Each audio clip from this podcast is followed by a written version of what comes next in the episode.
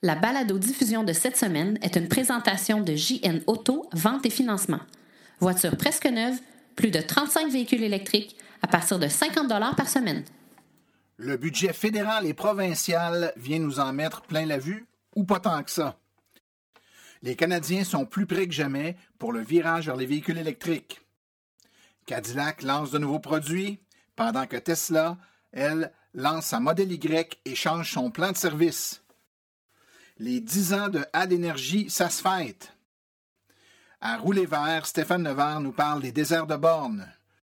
Avec François Villot, nous parlons du programme de jumelage pour les véhicules électriques de l'AVEC. Première chronique de Claude Gauthier avec ses réflexions branchées, Sale temps pour la science. Tout ça et bien plus encore dans ce 53e épisode du Balado. Silence, on roule.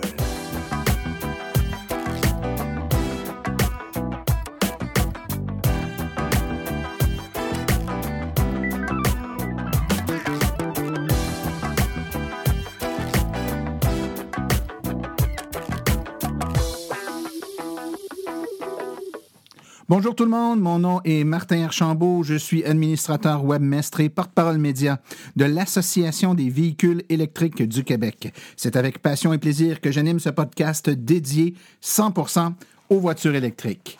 Alors, euh, cette semaine, évidemment, je crois que ce qui retient l'attention, c'est euh, le dépôt des deux budgets euh, qui ont des impacts sur l'électrification des transports. Un premier, le fédéral, qui a été déposé, ensuite le provincial. Euh, donc, ça s'est fait coup sur coup dans la même semaine. Donc, euh, ça a été déposé donc la semaine dernière. Écoutez, beaucoup de choses à dire sur ces deux budgets, des bonnes et parfois même des moins bonnes, mais enfin, globalement, je vous dirais que l'électromobilité en ressort quand même assez assez grandi. Euh, je vais essayer de résumer ça. C'est simple pour ceux qui n'auraient pas suivi l'actualité. Le premier budget qui a été déposé a été le budget fédéral. Euh, et puis, euh, on s'y attendait. on avait des échos dans les derniers jours, mais effectivement, enfin, le gouvernement fédéral euh, va de l'avant avec une mesure pour favoriser euh, l'adoption de l'électromobilité à l'échelle pan-canadienne. On était, je vous le rappelle, le seul pays de l'OCDE, le seul pays du G8 à ne pas avoir de politique euh, nationale en électrification des transports, politique cohérente avec des mesures incitatives. Eh bien, là, c'est fait. subventions pouvant aller jusqu'à 5 000 pour l'achat, l'acquisition d'une voiture électrique.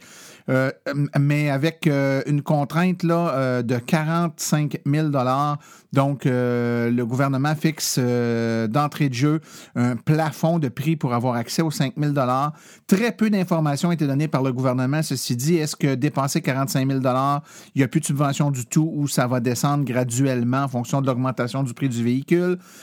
Euh, pire encore, aucune date de mise en application a été donnée. Euh, quand je dis pire, ben, c'est que je pense aux gens qui sont sur le point d'acheter un véhicule, euh, qui vont forcément retenir leur achat en attendant de connaître la date pour pouvoir bénéficier de ce 5 000 $-là de rabais. Mais pire encore, pensez euh, aux, euh, euh, commerçants, donc aux, concessionnaires automobiles spécialisés en voitures électriques qui, eux, depuis cette annonce, ont vu leur vente de véhicules électriques chuter en flèche. Bien sûr, les gens attendent, veulent savoir si ça va être en vigueur rétroactivement, si ça va être en vigueur dès le 1er avril, dès le 1er mai, peu importe. Pour 5 000 il y a pas mal de gens qui vont retenir un peu leurs achats, je pense, en attendant de savoir quand est-ce que ça va être mis en application. Et euh, bon, d'autres bons et moins bons côtés pour cette, euh, cette subvention-là fédérale, mais je pense qu'en gros, ça trace les grandes lignes pour le consommateur moyen. Euh, beaucoup de bonnes aussi politiques mises en place là, qui, va, qui devraient, à tout de moins, avoir des impacts du point de vue fiscal pour les, les contribuables. Maintenant, le budget provincial, lui, ben, on avait un petit peu peur. On se disait, est-ce que la coalition Avenir Québec va maintenir les incitatifs qui sont là, va maintenir les objectifs?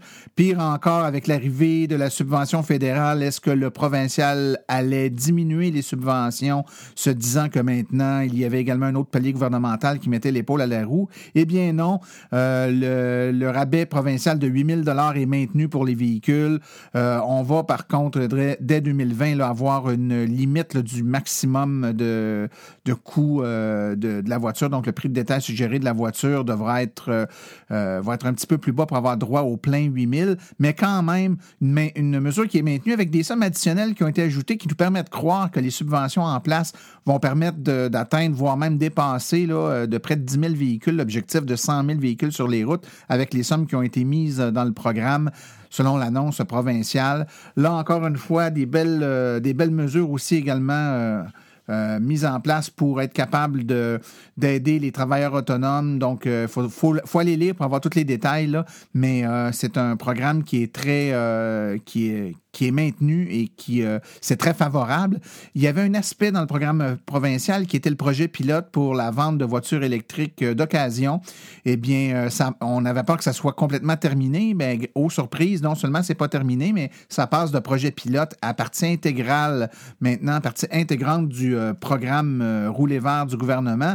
Donc, c'est maintenu et les consommateurs vont continuer à pouvoir acheter des véhicules d'occasion avec une subvention là, pour aller jusqu'à 4000 dollars euh, encore une fois, très peu de détails à savoir s'il va y avoir des modifications dans les modalités d'application, donc les années euh, de, fabrication des véhicules éligibles, etc., les clauses qui sont imposées aux revendeurs. Mais enfin, tous les détails vont venir très bientôt et c'est globalement, et je pense que vous le comprendrez, deux excellentes nouvelles pour euh, les consommateurs québécois. Alors, je vous rappelle que notre podcast est disponible euh, idéalement, avec tous les bons podcatchers qui existent, donc euh, vous pouvez utiliser euh, votre appareil mobile Apple ou Android pour le télécharger et l'écouter avec un, logiciel de balado. Il est disponible sur iTunes, sur Google Play, sur Spotify, sur TuneIn, ma, foi, sur près d'une dizaine de plateformes de diffusion de podcasts et de radio numérique. Donc, vous pouvez l'écouter de cette façon-là. D'ailleurs, on vous conseille d'utiliser là, un appareil euh, mobile et une application de podcast de façon à vous abonner. C'est la meilleure façon de vous abonner au podcast pour les recevoir directement sur votre appareil mobile. Vous les recevez d'ailleurs en primeur le vendredi soir euh, et les gens qui ne sont pas abonnés là, les reçoivent toujours le lendemain. Donc, vous, allez, vous avez une primeur sur l'écoute du podcast en plus quand vous êtes abonné. Si jamais vous passez sur iTunes, vous pouvez aller nous mettre, euh, mettre un petit commentaire. Il y a des étoiles, un système d'étoiles, nous coter avec le nombre d'étoiles que vous pensez qu'on mérite. Évidemment, plus on a d'étoiles, plus euh, on est heureux et plus on remonte dans la liste euh, des podcasts euh, aimés et populaires. Donc, ça contribue à faire connaître les voitures électriques à un plus grand nombre de personnes. Donc, sans plus tarder, aujourd'hui, on a une belle émission bien chargée, beaucoup de beaux sujets. Je pense que vous allez adorer. On a une entrevue dans quelques instants avec euh, notre ami euh, François Villot qui va nous parler du programme de jumelage euh, pour essayer des voitures électriques en toute simplicité grâce aux bénévoles de la VEC. Donc, il va tout nous donner les détails dans quelques instants. Je pense que vous allez apprécier cette information. mais avant de poursuivre, on fait une petite pause et on y va tout de suite avec les actualités dans le monde de l'électromobilité.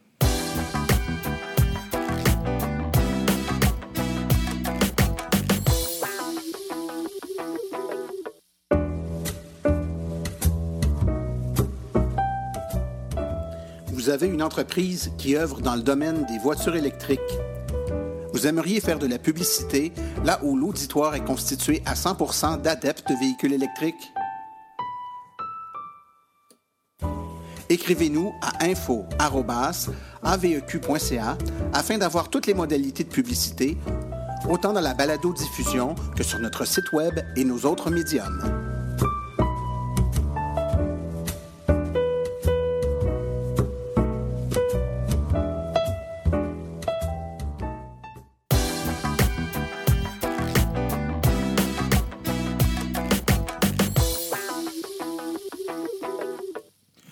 D'après un important sondage pan-canadien, les Canadiens sont d'avis que l'avenir du marché du véhicule domestique sera définitivement conquis par les véhicules électriques et en plus, ils espèrent que cela se produira le plus rapidement possible. Alors, on a euh, à la VEC regardé euh, le, sondage en question et fait des traductions sur notre site Web. Beaucoup d'informations intéressantes y sont mentionnées. Entre autres, la question souhaitez-vous que le véhicule électrique représente éventuellement la majorité des ventes de véhicules domestiques? 64% le souhaitent et 36 euh, seulement préfèrent que les véhicules à, essence demeurent euh, les plus populaires. On a également posé des questions comme les véhicules électriques deviendront-ils éventuellement la norme? Et 9% sont très certains, 27% pensent que c'est probable, très probable, pardon, et 37% probable. Donc, la très grande majorité, plus de 60% croient que c'est probable. On a également demandé dans combien d'années les véhicules électriques deviendront-ils majoritaires? 56% euh, croient que c'est dans 10 ans et moins et 15% dans 11 à 15 ans.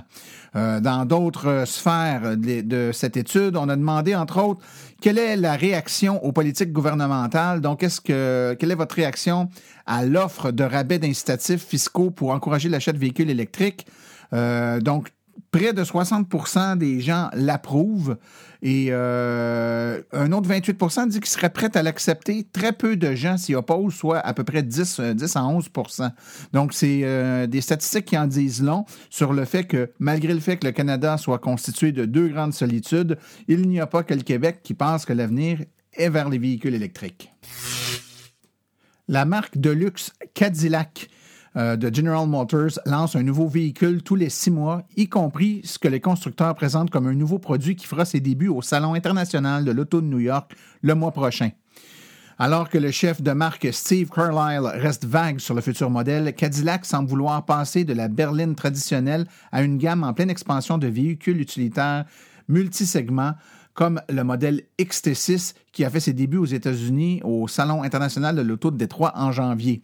Les véhicules euh, utilitaires sont les plus recherchés par les consommateurs américains actuellement et sont essentiels à la renaissance du constructeur automobile. Les camionnettes, les VUS, les véhicules multisegments représentent actuellement 70 de toutes les ventes de véhicules aux États-Unis et les véhicules multisegments seulement représentent environ 40% du marché. Ils offrent la commodité et la capacité de transport d'un VUS à une douceur de conduite. À long terme, Cadillac espère euh, surfer sur une vague émergente, le passage du moteur à combustion interne à la propulsion électrique. Le premier de ces modèles euh, entièrement électriques, un véhicule multisegment, a été dévoilé au Salon de l'Auto de Détroit et devrait être mis en production dès 2022, selon Carlyle. La compagnie Tesla, comme la plupart des concessionnaires automobiles, a vendu des plans de service euh, prolongés pour l'entretien annuel de ses voitures, ces plans étant parfois obligatoires. Alors que des centaines de milliers de Tesla sont sur les routes, toutes ces visites de service ainsi que les travaux de réparation ont mis beaucoup de pression sur les centres de service de l'entreprise. À présent, la société aurait mis fin à ces programmes de maintien prolongé et planifie au contraire mettre de l'avant la fiabilité intrinsèque des voitures électriques et réduire le temps d'attente dans ces centres de service. Elon Musk, le PDG de Tesla, a déclaré récemment que l'amélioration de son service était l'une de ses principales priorités pour 2019. Il a par la suite supprimé les entrepôts et les centres de distribution de pièces nécessaires pour l'entretien et la réparation des véhicules de la compagnie. La compagnie québécoise Adénergie a fêté cette semaine ses 10 ans. Et oui, déjà 10 ans pour la jeune entreprise qui est maintenant considérée comme l'une des pionnières dans la conception, la fabrication et l'installation de bornes de recharge. 10 belles années d'innovation du savoir-faire québécois au bénéfice des gens d'ici et des autres provinces. L'AVEC vous dit bravo et félicitations. Le 14 mars dernier, l'AVEC, le club Tesla et Euracine réunissaient une soixantaine de passionnés pour suivre en direct le dévoilement de la Tesla Model Y sur un écran géant. L'événement avait lieu à Chambly et était commandité par le concessionnaire électrique Euracine. Simon Pierre, président de l'AVEC, Daniel Breton, consultant en électromobilité, Louis Bernard, promoteur du Salon du véhicule électrique de Montréal, étaient de la partie, ainsi qu'une soixantaine de fans de Tesla pour euh, assister à la diffusion directe, en direct qui avait lieu là, à 23 heures, euh, animée par Elon Musk. Un Facebook Live a eu lieu euh, directement sur la page de Tesla Model 3 Owner Club. Et euh, Simon-Pierre Rioux et Daniel Breton ont animé la soirée avant la présentation d'Elon Musk. Éric Rondeau et Marc-André Forgette d'Ossiatco ont fait une présentation sur les technologies V2G et V2X. Benjamin Gaudin et Julien Bobby d'Ecart ont également fait une brève présentation de leur entreprise de karting 100% électrique. Finalement, Manuel Daou, fondateur de Racine, également dit quelques mots pour accueillir les fans de Tesla. Un excellent service a été offert sur place et euh, la bière d'Unibrou était à l'honneur. Fidèle à son habitude, Elon Musk a commencé la présentation en retard. Il a fait un petit résumé de l'histoire de Tesla, des voitures qui ont été euh, déposées dans l'ordre, la S, la E, ou plutôt la 3, la X et la Y, ce qui fait sexy. Pas une grande surprise, avec le modèle Y, c'est la bonne chose à faire. Tesla va garder les choses simples dans le design pour éviter l'enfer de la production. Alors, euh, c'était une soirée mémorable pour tous les gens qui étaient sur place et surtout le dévoilement de ce magnifique véhicule qui est la toute nouvelle Tesla Y. GM vient tout juste euh, de mettre en production une deuxième voiture tout électrique en plus de la Chevrolet Bolt EV. On s'attend généralement à ce que le nouveau modèle soit un VUS multisegment un peu plus grand, bien que GM ne le confirme pas pour le moment. Il partagera la plateforme de la Bolt plutôt que la nouvelle plateforme BEV3 euh, de GM qui devrait entrer en production, lui, pour euh, le modèle de Cadillac dès 2021. En janvier, la société a annoncé que Cadillac deviendrait sa marque phare de véhicules électriques qui devrait lui permettre de rentabiliser ses voitures d'ici 2023. Les Cadillacs seront évidemment plus dispendieuses que les véhicules Chevrolet. La Bolt EV, ce modèle que l'on annonce comme étant de nouvelles gammes de voitures électriques construites sur la plateforme BEV3, sont les premiers fruits des efforts de GM pour passer à sa prochaine étape, axée sur des voitures électriques dans le cadre de sa nouvelle vision annoncée en 2017 pour créer un monde zéro accident, zéro émission, et zéro congestion.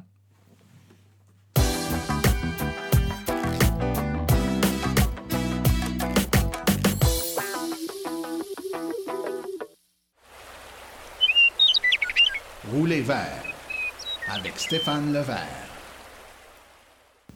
Bonjour, je me nomme Stéphane Levert et bienvenue à ma deuxième chronique Roulez vert. Avant de passer au sujet de ma chronique, je tiens à remercier Martin de me permettre de participer au balado. Je trouve ça vraiment cool qu'il donne la chance à d'autres passionnés l'occasion de partager avec vous. Comme deuxième sujet, j'ai décidé de vous parler des déserts au Québec. Ben oui, au moins un désert au Québec, du moins au niveau des bornes rapides. Entre autres, lorsque vous devrez traverser le parc de la Vérandrie. Martin a effleuré le sujet avec un invité il n'y a pas si longtemps, mais je tenais à creuser un peu plus ce sujet. Alors pour ceux qui l'ignorent, il y a 257 km entre les BRCC situés au restaurant La Cage à Mont-Laurier et le dépanneur Loubel à Louvicourt à l'autre extrémité du parc. 257 km lors des saisons du printemps, été ou automne avec ma Chevrolet Bolt, une Tesla, Hyundai Kona électrique, des modèles qui arriveront bientôt sur les routes comme les Kia Niro et Soul EV de nouvelle génération, ou même la Nissan Leaf E+, ça se fait assez facilement. L'hiver, par contre, c'est une autre histoire. Sachez que dû au dénivelé, il est encore plus difficile de faire la traversée du sud vers le nord que le trajet inverse. Avec une voiture comme la mienne ayant une batterie de 60 kWh, même en étant à 100% au départ de Mont-Laurier, en hiver, vous devrez vous arrêter une ou deux heures selon la température à la borne niveau 2 du domaine pour avoir assez d'énergie pour atteindre Louvicourt. Croisez-vous les doigts qu'elle ne sera pas en panne et libre lors de votre passage. Les deux fois que j'ai eu à faire la traversée durant le mois de février dernier, il faisait des températures autour de moins 20 degrés. Donc j'ai dû économiser au max le niveau de chauffage et respecter la limite de vitesse pour y arriver. Alors, avertissement pour ceux qui voudront faire la traversée l'hiver prochain, si la situation reste la même, ce n'est pas une, aventure pour tout le monde. Maintenant, pourquoi il n'y a pas encore de BRCC dans le parc? La raison principale est l'absence de courant qu'on appelle triphasé, en d'autres mots, le courant 400 volts nécessaire pour les BRCC actuels du circuit électrique. L'an dernier, Transport Québec a annoncé que le domaine sera rénové d'ici 2020. En ce moment, aucun travaux n'est débuté et dans les plans, ce sont actuellement des bornes de niveau 2 qui sont prévues à cause de la limitation du courant. Il n'y a actuellement aucun plan rendu public pour une borne rapide à court, moyen et même long terme. Donc maintenant, qu'est-ce qu'on peut faire? Une solution simple, mettre une ou plusieurs BRCC de 25 kW moins puissantes qui fonctionnent sur du courant 240 volts comme ceux installés chez certains concessionnaires, plusieurs sur le réseau ChargePoint. Actuellement, la limitation est que AdEnergy, le fournisseur de bornes rapides principal des réseaux québécois, n'a aucun modèle de borne rapide compatible pour mettre sur les réseaux du circuit électrique ou Flow. Mais ce qu'il faut savoir, c'est que le réseau Flow, le réseau privé de AdEnergy, a actuellement une entente d'interopérabilité avec le réseau ChargePoint. Et pour le faire personnellement très fréquemment, j'active des sessions sur des BRCC ChargePoint 25 kW avec mon application Flow. Alors, est-ce que c'est vraiment un obstacle? 25 kW, c'est pas parfait, mais c'est quand même mieux qu'un niveau 2, n'est-ce pas? Ensuite, pourrait-on aller même plus loin, sans courant 400 volts? Selon moi, absolument. Et voici comment, si le circuit électrique, Hydro-Québec, AdÉnergie et Transport Québec travaillaient tous ensemble et voulaient faire preuve de leadership. Voici ce que je propose. Un article a été publié il y a quelques mois. Ivigo, un réseau aux États-Unis, utilise des anciennes batteries de BMW i3 pour stocker de l'énergie et alimenter la borne en courant haute tension lors de recharge. Dans leur cas, ce modèle est utilisé pour minimiser les pics sur le réseau électrique pendant les périodes de forte demande le jour. Pour le parc, on utiliserait le courant 240 volts actuel pour recharger les batteries qui seraient ensuite sollicitées pour produire le courant haute tension lors de recharge. Exactement le même phénomène qui se produit lorsque nous chargeons nos voitures à la maison pendant la nuit et qu'on prend la route le lendemain. Et si on planifie un tel projet, on pourrait aussi innover en incluant des technologies de panneaux solaires pour recharger les batteries et utiliser les batteries comme groupe électrogène pour le domaine lors de panne de courant. Est-ce que ça exigerait des frais de recherche et développement pour mettre en place ce site? Probablement. Mais est-ce normal de laisser une région comme l'Abitibi-Témiscamingue isolée du reste du Québec pendant l'hiver pour les électromobilistes? Actuellement, on se rabat continuellement sur la limitation du courant 400 volts pour justifier la situation. J'espère me tromper et qu'un plan est sur le point d'être annoncé, mais à date, j'ai rien vu euh, dans la liste des bornes rapides à venir pour le printemps 2019 publiée par le circuit électrique.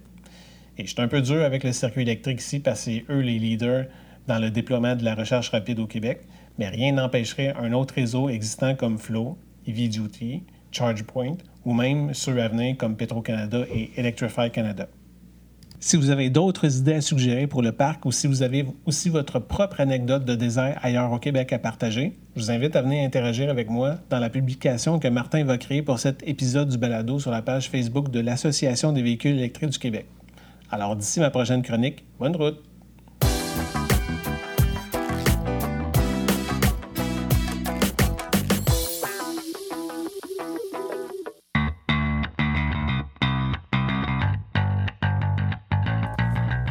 Vous êtes intéressé à faire le saut pour une voiture électrique?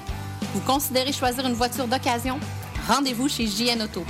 Avec plus de 35 modèles presque neufs en stock, c'est définitivement le chef de file lorsque vient le temps de vous procurer un véhicule électrique. En plus des prix déjà très compétitifs, JN Auto offre un rabais exclusif aux membres hors de l'Association des véhicules électriques du Québec. Une réduction supplémentaire de 299 plus taxes sur le prix affiché au financement d'un véhicule entièrement électrique ou hybride rechargeable. Consultez notre liste de voitures au www.jnauto.com. Téléphonez-nous au 1-888-821-3084 ou rendez-vous directement en succursale au 317 Route 116 à Richemont, en Estrie. JN Auto, choix, qualité et service après-vente irréprochable depuis 35 ans.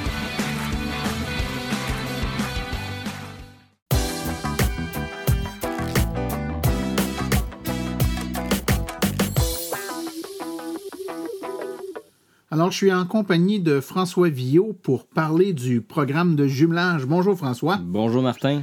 T'es rendu un habitué? Eh oui, on commence. T'es rendu, euh, je t'avais de te garder une place, là, un petit siège. Ben oui, avec, mon nom. ouais, ton nom dessus, euh, un siège privilégié. Écoute François, ça faisait longtemps que je voulais qu'on fasse euh, cette entrevue-là parce que je veux faire un peu mieux connaître, euh, je dirais, l'une des facettes de l'AVEC qui est euh, euh, fort appréciée, mais malheureusement trop méconnue, je pense. Et c'est le programme de jumelage. Euh, puis pourquoi c'est toi qui es là pour en parler? C'est parce que tu es ni plus ni moins que l'idéateur de ce programme de jumelage-là. Donc, personne n'était mieux placé que toi pour en parler. Donc, on va faire un survol de ça aujourd'hui ensemble. Ça te va? Parfait. Donc, euh, brièvement, juste pour se situer un peu, François, c'est quoi le programme de jumelage à l'AVEC? Ben, le programme de jumelage, euh, dans le fond, c'est une plateforme qu'on a mis sur pour, permettre aux propriétaires bénévoles, donc qui sont propriétaires d'un véhicule électrique, de pouvoir partager leur passion puis offrir des essais routiers à la population, donc à des participants qui sont intéressés d'essayer un véhicule puis d'en connaître un peu plus sur les véhicules électriques, euh, d'un modèle en particulier.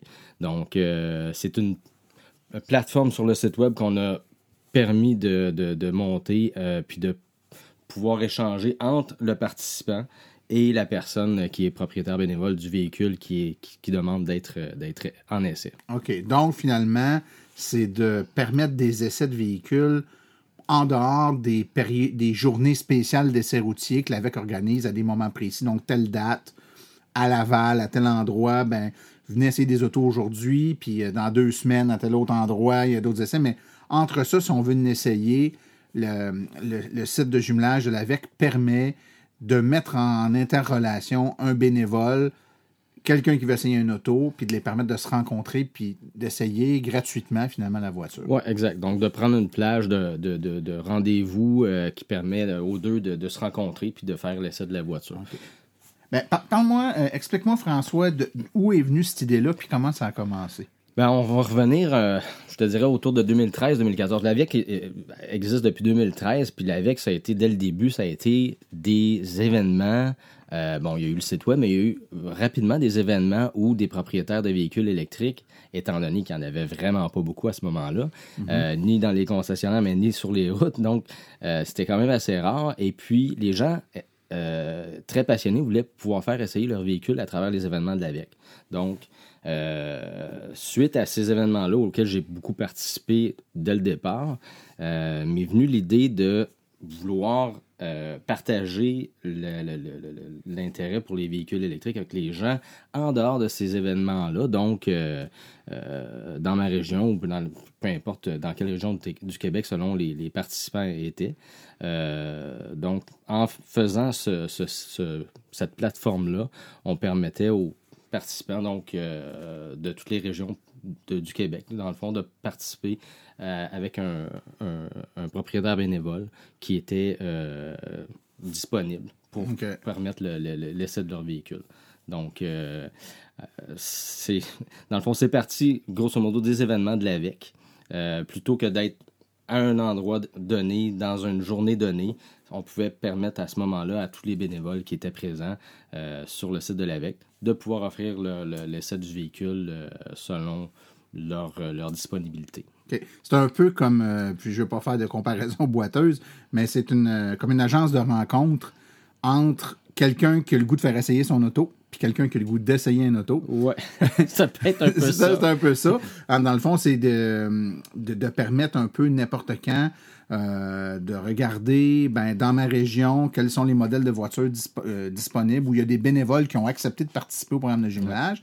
Alors, si moi, je veux essayer, je ne sais pas moi, une, euh, une Kona, tiens, mm-hmm. ben, je vais sur le site, je vais dans ma région, je regarde qui a des Kona, quels qui sont les bénévoles qui ont des Kona à faire essayer.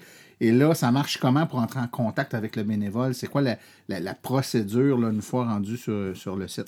Bien, une fois rendu sur le site, on peut accéder soit aux véhicules qu'on veut essayer, puis là, on accède euh, à tous les bénévoles qui sont disponibles selon la région, ou on peut aller sur une carte interactive euh, qui a tous les véhicules disponibles avec tous les propriétaires, et puis on voit selon la région quels véhicules sont disponibles. Donc, euh, selon l'emplacement où on est. Donc, il y a deux, deux, façons de le faire. On peut aller sur la carte interactive aussi sélectionner le véhicule qu'on veut et ne voir que les véhicules qui nous intéressent sur la carte, où, ils sont, où ils sont situés. Euh, puis sinon, ben, on peut aller voir dans le site web aussi au niveau des détails euh, euh, selon le, modèle, l'année, parce qu'on sait qu'au fil des années, les modèles changent. Parfois, comme je prends l'exemple de la Nissan Leaf qui avait une batterie 24 kW qui a passé à une 30, à une 40 et puis bientôt une 60. Donc, on peut voir dans le site web aussi selon le type de voiture qu'on recherche. Exactement, ouais, Donc, euh, comment ça fonctionne? Donc, je vais sur le site, mettons que j'y vais par, euh, par euh, ma région. Puis là, je vois les, tous les modèles de véhicules disponibles avec les bénévoles de ma région. Puis, sais, il y, a y a un modèle que j'aimerais essayer. Ça fait quand je clique sur le bouton, il se passe quoi là? Donc, dans le fond, il se passe que le, le, bénévole, ce qu'on a voulu faire, dans le fond, c'est garder ça le plus simple possible. C'est-à-dire avoir une adresse courriel euh, qui s'affiche à ce moment-là quand on clique sur la personne qui nous intéresse pour faire l'essai.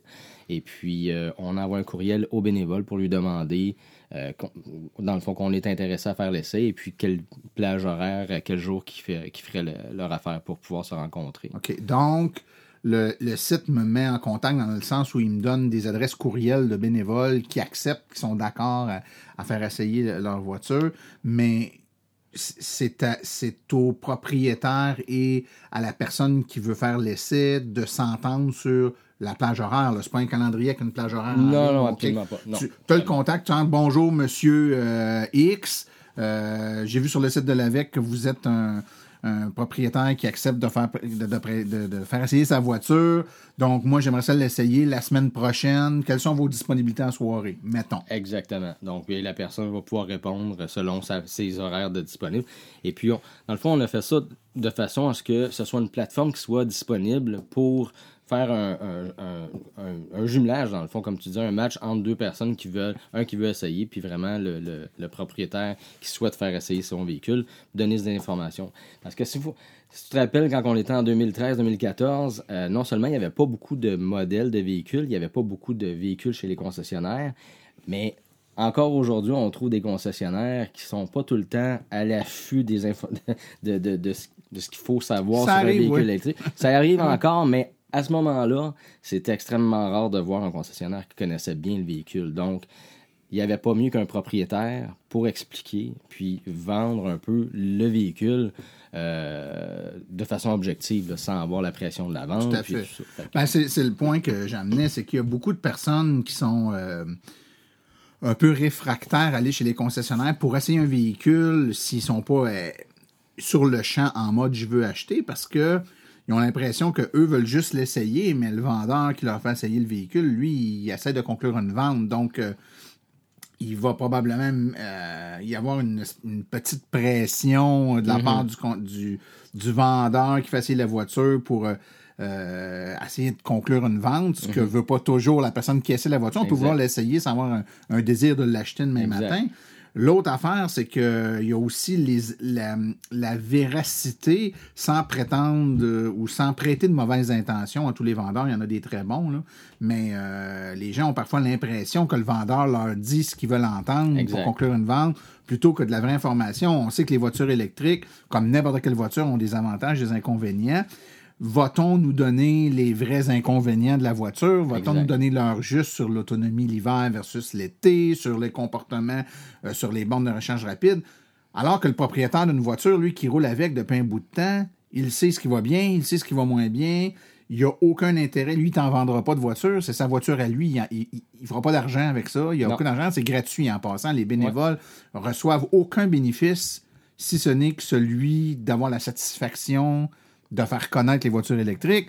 Il y a aucun... Donc, il n'y a pas de pression de vente, voire même, il n'est pas rare qu'à discuter avec le bénévole, le, c'est-à-dire que, ouais, en discutant avec le bénévole puis la personne qui fait l'essai routier, il n'est pas rare que le bénévole suggère aux participants d'essayer un véhicule tout à fait différent du sien parce qu'à parler avec, on constate que les besoins de la personne. différent. Tout à fait. oui, absolument. Ça, c'est pas rare parce que dans le fond, ce qu'il faut comprendre, c'est que cette banque de bénévoles-là, euh, souvent vont se retrouver dans les événements, connaissent bien les autres voitures également, donc viennent un peu plus sensibiliser aux besoins de différentes personnes dans, leur, dans ces événements-là et dans leur entourage. Donc, euh, comme ils n'ont rien à vendre, comme exactement comme tu dis, souvent vont être portés à, recommander peut-être un véhicule qui est plus approprié aux besoins de la personne au fur et à mesure qu'on parle avec elle et puis qu'on on échange sur les, besoins comme tel. Ce qu'un concessionnaire, évidemment, ne fera pas. En tout cas, pourrait le faire, mais c'est assez rare qu'on va voir ça.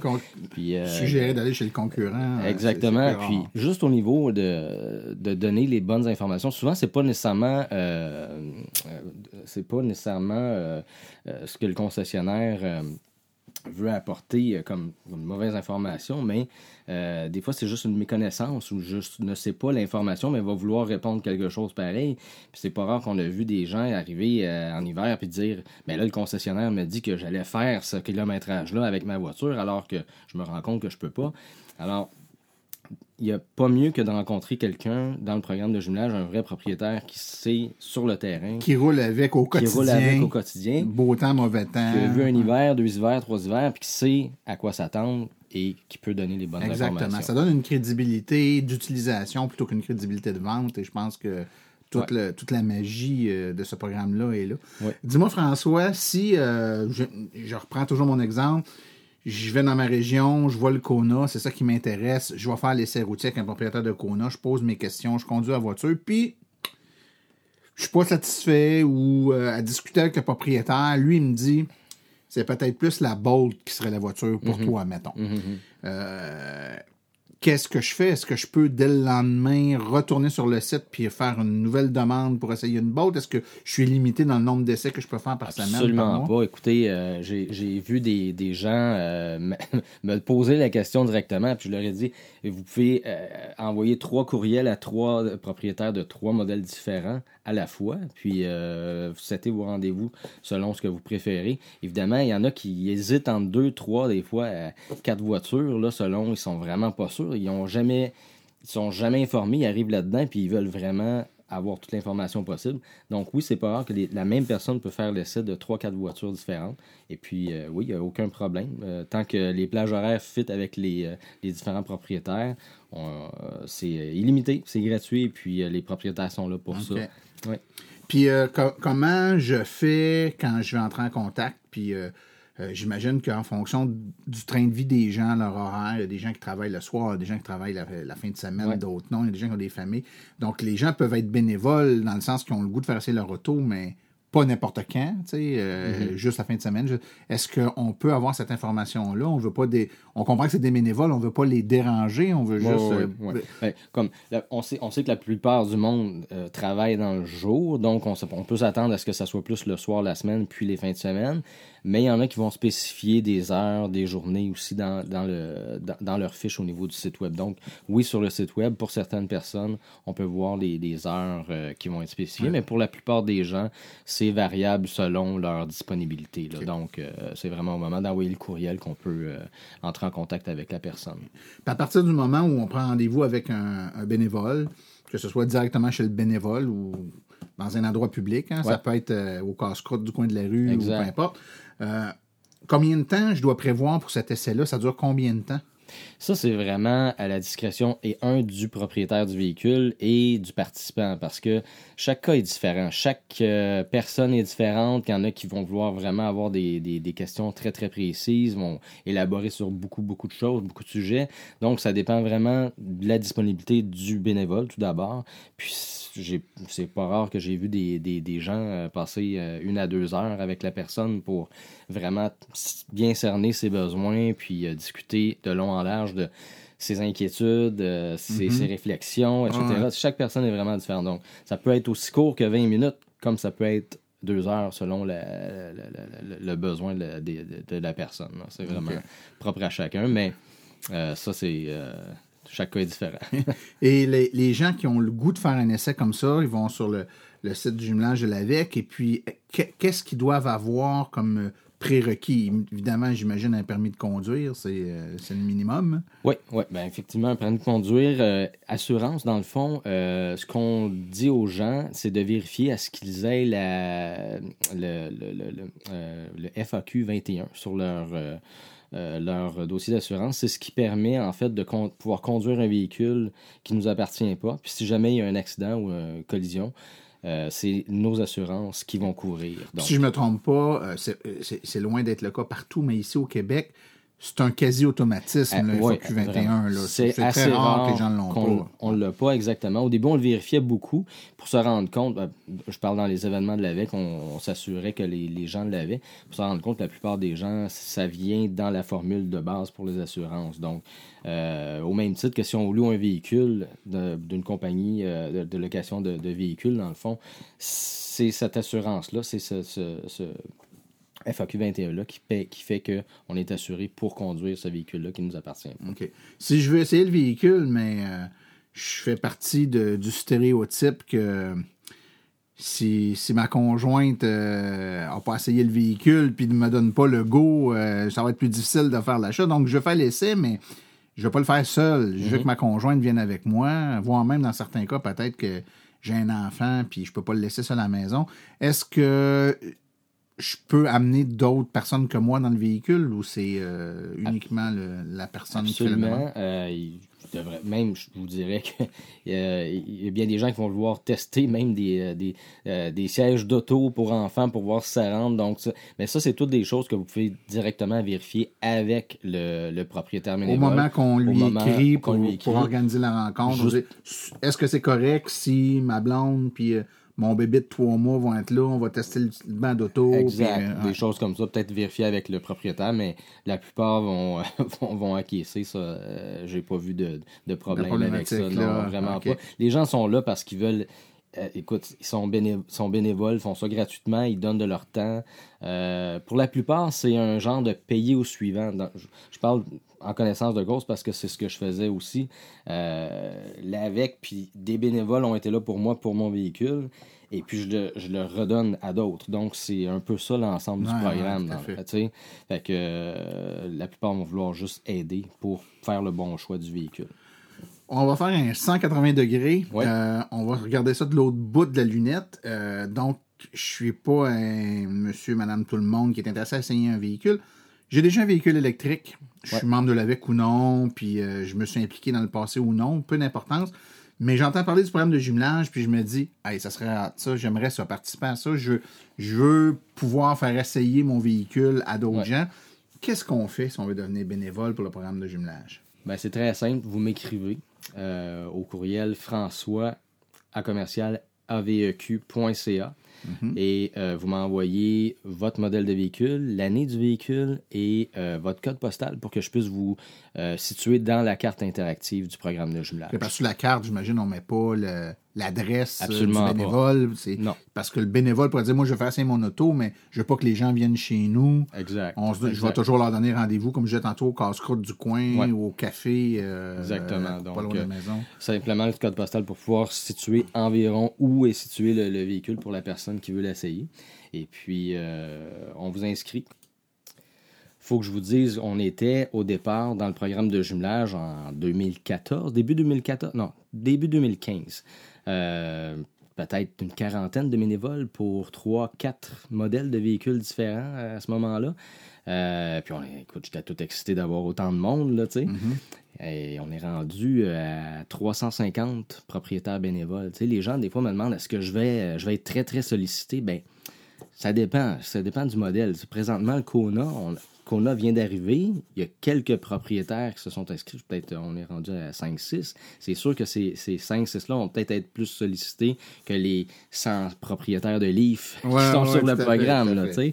Mais au fur et à mesure qu'il y en a qui s'ajoutent, euh, il n'y a, a pas des tonnes de demandes non plus. Il y en a, mais il n'y en a pas é- Il faut, énormément. il faut comprendre que c'est pas une obligation. Les gens qui deviennent Non, bénévoles, si euh, vous avez une demande, quelqu'un qui veut essayer votre voiture la semaine prochaine, puis vous êtes occupé, vous êtes dans le jus, ça vous en donne pas, vous pouvez simplement dire que vous n'êtes pas disponible, euh, puis demander si c'est correct, si c'est l'autre semaine d'après, ou tout simplement lui suggérer de demander à un autre bénévole parce que cette, semaine-là, vous êtes dans le. C'est pas, c'est pas, vous ne signez pas une obligation. Absolument On pas. comprend que des fois dans la vie, hein, il y a des, euh, Absolument des pas. impondérables. Euh, c'est juste important de s'il y a des changements au niveau de la, la- la- des disponibilités ou euh, du véhicule ou peu importe euh, de, vous déménager, de, de nous le de, de me le rapporter pour que je puisse euh, mettre à jour les- les- les informations.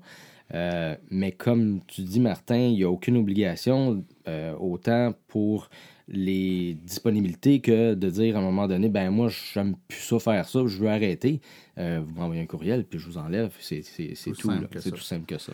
Ben, je pense, euh, François, qu'on va avoir donné le goût euh, à la fois à des gens d'essayer des autos, puis d'autre part à des gens de rendre leur voiture disponible.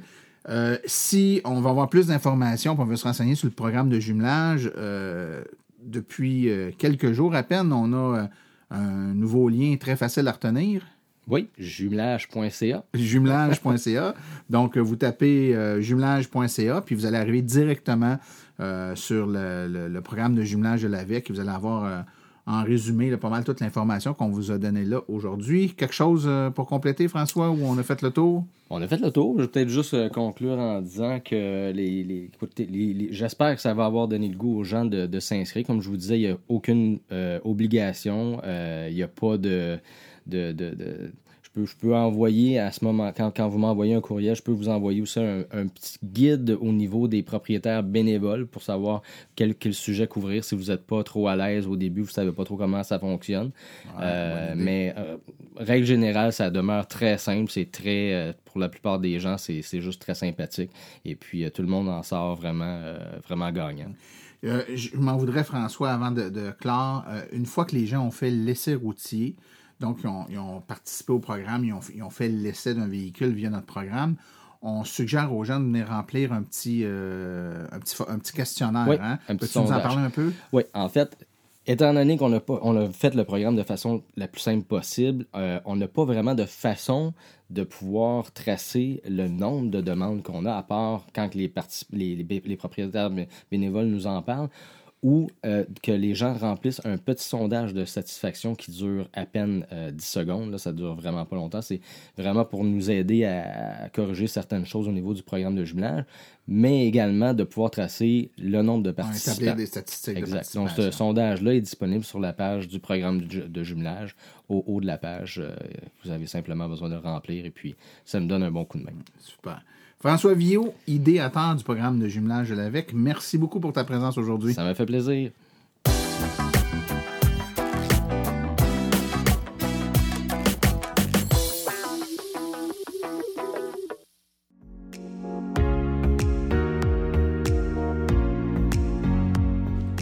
Les réflexions branchées de Claude Gauthier. Alors bonjour tout le monde. Mon nom est Claude Gauthier. Je suis le directeur régional de l'AVEC au Saguenay-Lac-Saint-Jean et il me fait plaisir de vous recevoir à mon premier podcast. J'espère que ce ne sera pas le dernier. Alors, cette semaine, mon article s'intitule Saltant pour la science. Donc, j'apprenais cette semaine l'existence d'un organisme qui se veut tout le contraire des think tanks qu'on pourrait traduire librement par euh, je pense ou j'énonce une idée. Donc l'organisme dont je vous parle s'appelle l'Observatoire québécois des inégalités. Bon, ben, je dois avouer au départ, je me suis dit encore un organisme mentionné avec des pelleteux de nuages. Malgré que j'ai un côté gauche très fort, j'ai parfois des relents de droite, ce qui fait que je suis plutôt au centre, sauf que le côté gauche reste quand même fort. Ça doit être pourquoi je suis euh, pas demeuré journaliste et je suis devenu plutôt un enseignant. Donc, je suis allé lire l'article et euh, il y avait une citation de son fondateur qui est M. Nicolas Zone, un doctorant en sciences politiques, qui est aussi directeur général de l'Observatoire. Et il dit ceci, ça m'a grandement plu. Donc, en Scandinavie, chaque fois qu'ils ont un enjeu social, la première question qu'ils se posent, c'est que dit la science? Donc, j'ai trouvé ça très intéressant dans son organisme, il est accompagné d'un conseil scientifique et ils évaluent les politiques publiques plutôt que de défendre des idées. Je suis un grand fervent des pays scandinaves, voyez-vous. Ils sont premiers dans bien des domaines. Leur niveau de bonheur est pratiquement le plus élevé année après année. Ils doivent bien avoir compris quelque chose. Par comparaison, ici, nous avons un système où la science est trop souvent remise en question. Peut-être parce que diverses études se sont démontrées partielles. Par exemple, au nom des fabricants de tabac, plusieurs scientifiques ont réussi à faire douter des propriétés cancérigènes des cigarettes. On a appris plus tard que ces scientifiques avaient été payés et que malheureusement, ils n'ont pas su garder leur objectivité. On tente un peu la même approche avec les énergies fossiles. Plusieurs d'entre nous ont pu lire ou entendre des inepties de reportages dans divers médias. Donc, pour contrebalancer cela, je crois qu'il faudrait éduquer les gens sur la méthode scientifique, qui est justement de partir d'un doute pour prouver une réalité. Il faudrait aussi éduquer les gens qu'une théorie ne veut pas dire que c'est une idée sans fondement. Exemple, la théorie de la relativité, la théorie gravitationnelle, la théorie de l'évolution, ce sont des explications d'un aspect du monde naturel qui peut être testé et vérifié de manière répétée, conformément à la méthode scientifique. Je peux sans problème vous démontrer que le plastique qui entoure mon écran est noir. Mais comment vous démontrer physiquement que c'est la lumière réfléchie de manière différente sur l'objet qui donne sa couleur? Et si c'était plutôt la vitesse de réaction des atomes qui reflète différemment la lumière? vous voyez, au fil du temps, les théories ont évolué. On est ainsi capable d'apporter des nuances sans pour autant détruire tout ce que la théorie comporte comme élément. Malheureusement, il restera toujours une partie infime de doute. Et c'est cette partie que les, négationnistes s'emploient à populariser. Vous avez entendu plusieurs fois le mot éduquer. Et je crois que c'est absolument nécessaire. Je suis déjà dans le monde de l'éducation et je peux vous dire que malheureusement, cela n'est pas facile. Je ne m'étendrai pas sur le sujet quand je passerai à côté de celui qui m'occupe. Donc, en ces temps de médias sociaux, il est devenu très facile pour une personne de sommer le doute auprès des gens qui n'ont pas toutes les connaissances d'un sujet, et on perd alors un temps fou à essayer de démontrer les erreurs ou les mensonges d'un reportage. Il y a aussi un élément à prendre en compte, et c'est la peur ou le manque d'adaptation au changement. Combien de fois ai-je entendu Je ne crois pas à ça lorsque je mentionnais un fait et non une idée. Dans ce cas-là, c'est très facile de répondre aux gens parce qu'on peut leur dire Moi, ça ne me dérange pas que tu y crois. Le résultat, il reste pareil. Mais c'est beaucoup plus difficile lorsqu'on énonce une théorie qui émane de données contradictoires et qui semble tracer une voie. Les gens se mettent donc à argumenter avec des fausses croyances ou de fausses idées. Le philosophe Umberto Eco a écrit que les médias sociaux ont amené au même niveau des gens qui énonçaient leurs idées un samedi après-midi au fond d'une taverne et qu'on pouvait ramener à l'ordre ou au moins garder ces idées-là dans la taverne. Mais maintenant, ces gens-là ont donc le même public que des prix Nobel de sciences. Un petit peu bizarre. Donc, depuis un certain temps, on voit apparaître aussi une autre menace, soit la mise au rencard des faits scientifiques, sinon les scientifiques eux-mêmes. Vous avez probablement appris comme moi qu'un agronome s'est fait congédier parce qu'il a, parlé, avec des journalistes. Il a eu beau essayer de sonner l'alarme auprès de ses supérieurs, rien n'a changé. Il s'est donc tourné vers les médias et malheureusement, cela s'est retourné contre lui. Le ministre s'est même permis d'énoncer des choses non véridiques et non vérifiées. Il s'est fié à son instinct. Hmm. Donc l'agronome en question a déposé un grief contre ce ministre pour diffamation et j'ai bien hâte de voir où cela mènera. Maintenant qu'on a fait toutes ces constatations, il reste à se demander pourquoi, malgré les avancées scientifiques, nous ne prenons pas plus en compte les faits, les études scientifiques sérieuses et les experts. Moi, j'ai ma petite idée, mais j'aimerais bien vous entendre. Alors, bon débat. Merci et à la prochaine.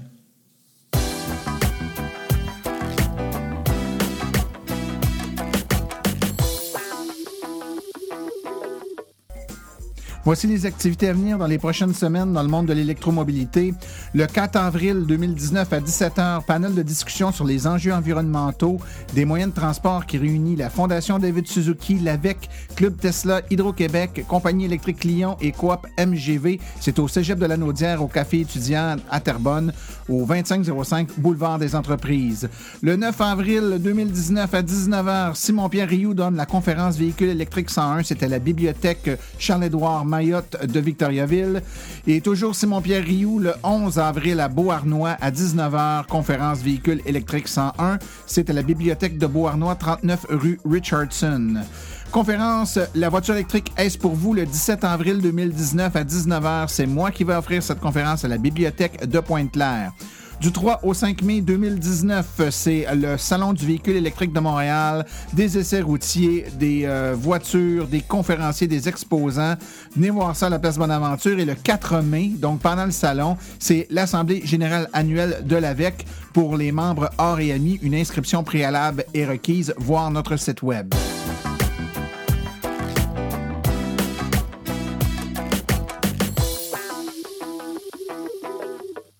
Alors, ceci conclut la présente balado-diffusion. Avec remercie tous les collaborateurs, particulièrement Claude Gauthier, euh, Stéphane Levert et François Villot pour leur participation aujourd'hui. La reproduction, la diffusion d'émissions est permise, mais l'AVEC apprécierait en être avisé. Toutes les questions concernant l'émission peuvent être envoyées à l'adresse martin.aveq.ca et toutes les questions générales regardant l'électromobilité ou l'association, vous pouvez écrire à info.aveq.ca. Pour vous renseigner et avoir accès à toute la documentation de l'AVEC, visitez le www.aveq.ca. Je vous rappelle que sur notre site web, afin de vous faciliter la tâche, vous avez accès aux archives de nos balados ainsi qu'à des hyperliens vers les sites web mentionnés aujourd'hui, le tout directement au www.aveq.ca silence. Mon nom est Martin Chambaud et d'ici le prochain balado, j'espère que vous attraperez la piqûre et direz, vous aussi, silence on roule.